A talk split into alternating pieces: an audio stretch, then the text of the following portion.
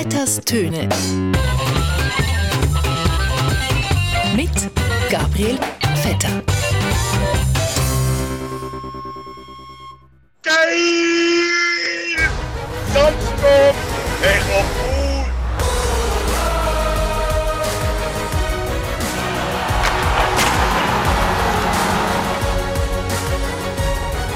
Es ist ein Ritual, wo wie unklar ist, welches Ritual das jetzt geltet.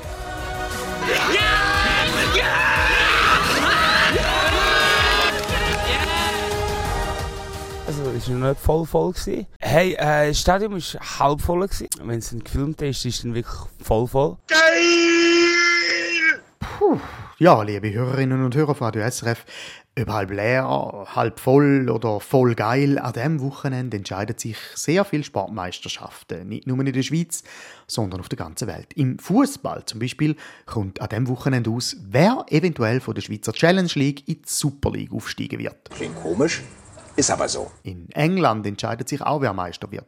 Ob rot oder blau, also ob Liverpool oder Manchester City. Und auch in Italien entscheidet sich, wer Meister wird. Ob rot oder blau, ob Mailand oder Mailand. Oder wie es der Lothar Matthäus sagt, Mailand oder Mailand, Hauptsache nicht Madrid. Klingt komisch, ist aber so.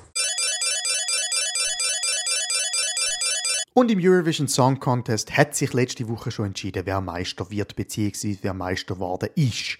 Nämlich die Ukraine. Richtig. Äh, Nicht das Appenzell. Der 29-jährige Schweizer Marius Bär aus dem Kanton Alpenzell. Alpenzell! Aber das ist irgendwie herzig, nicht? Das heißt, nächstes Jahr sollte der ESC in Kiew stattfinden, wenn es die Ukraine überhaupt noch gibt. Russland wird wahrscheinlich eher nicht dabei sein, wenn es Russland denn überhaupt noch gibt. Und man weiß auch gar nicht, ob der Eurovision Song Contest überhaupt stattfindet, weil man weiß auch nicht so richtig, ob es die Welt denn überhaupt noch gibt. Klingt komisch, ist aber so. Aber nicht nur Fußball oder Musik ist gerade los, sondern Eishockey. Im Eishockey läuft gerade die Weltmeisterschaft und die entscheidet sich auch bald. Auch da wird, ganz egal wer Meister wird und wer nicht, das nächste Jahr sehr interessant. Falls nächstes Jahr überhaupt noch so etwas wie Eis gibt. Es ist ja absurd genug. Es ist Hockey-WM und draussen sind 33 Grad. Ja, wenn es Schiffe wäre, wäre es noch geil. Würde mir jetzt noch entgegenkommen. Es ist ja eigentlich interessant, dass ausgerechnet Eishockey eine der wenigen Sportarten ist, wo es noch nicht als Beach-Variante gibt.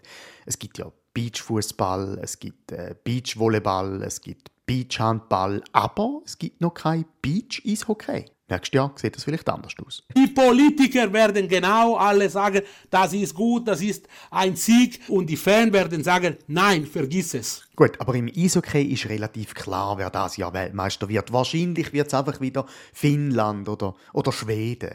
Gut, Russland ist ja für einmal nicht dabei. Wenigstens dürfen Finnland und Schweden da mitmachen bei der Eishockey-WM. Nicht so wie bei der NATO.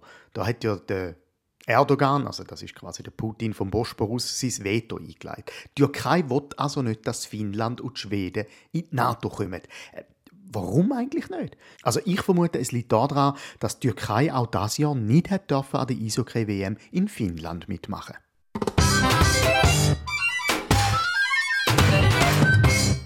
Ja, und überhaupt NATO, Russland, Finnland, Schweden. Es ist ja schon interessant, dass ausgerechnet die Regierungen in Europa jetzt aufrüsten wollen, wo sozialdemokratisch oder sogar grün regiert sind.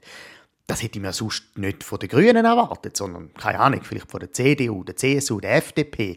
Aber von den Grünen? Die Grünen im Krieg? Klingt komisch, ist aber so. Äh, Ich meine, so ein Panzer läuft ja auch nicht mit einem Tesla-Motor. Ein Panzerhaubitze bringst du auch nicht mit dem CO2-neutralen Tandem ab die Front. Und was so eine Bombardierung alles an Abfall hinterlässt, ist aber sowieso verrückt. Ich meine, eigentlich ist so ein Bombardement nichts anderes als eine ganz schlimme Art von Littering. Und eigentlich müssten da die Grünen schon a priori dagegen sein.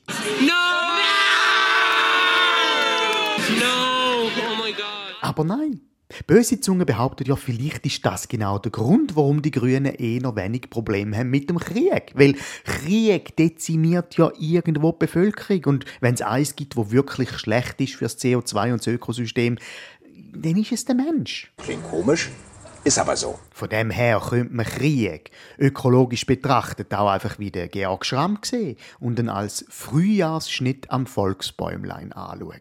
Das ist zynisch, aber nachhaltig. Nein, ich glaube, das ist äh, nicht nötig. Krieg gibt es jetzt eine Art auch gerade darüber, wie wir da nach der Pandemie, oder sagen wir mal nicht nach der Pandemie, sondern ja, in dem kleinen, kurzen Summertime auch zwischen der 6. und 28. Welle, wo im Herbst ja wieder kommt, wie wir da mit unseren Körpern sollen umgehen Geil!